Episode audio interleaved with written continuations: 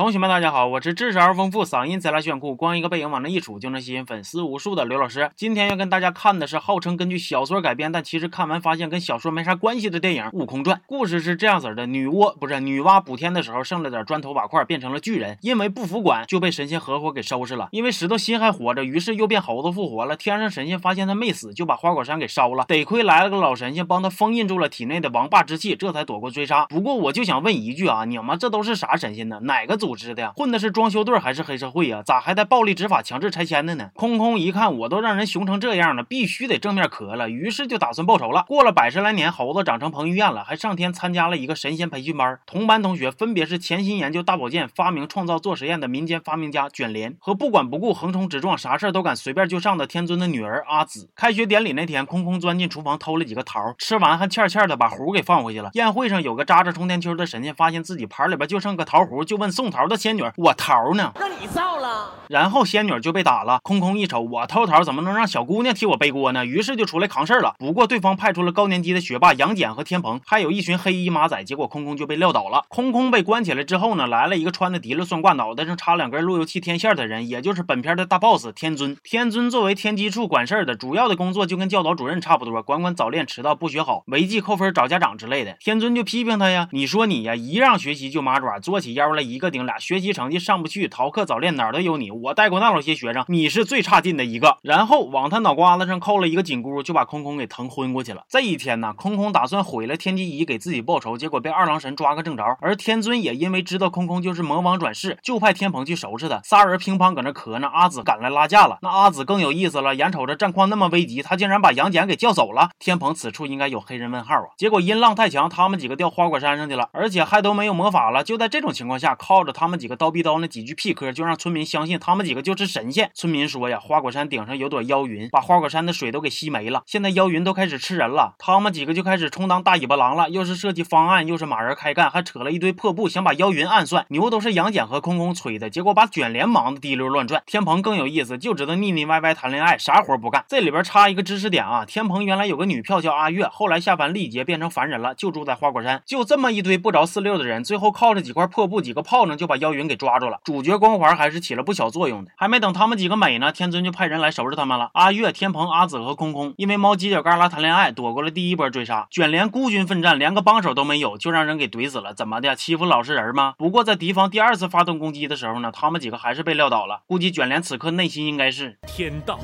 好轮回，曾经饶过谁？后来这几个人都被抓回天上了，空空被关起来了，还被天尊把心给挖走了，整的埋了骨胎一身灰。阿紫来看他，就说：“知道你为啥会被关在这儿吗？那是因为你没关注刘老师二五零啊。”原来是这样。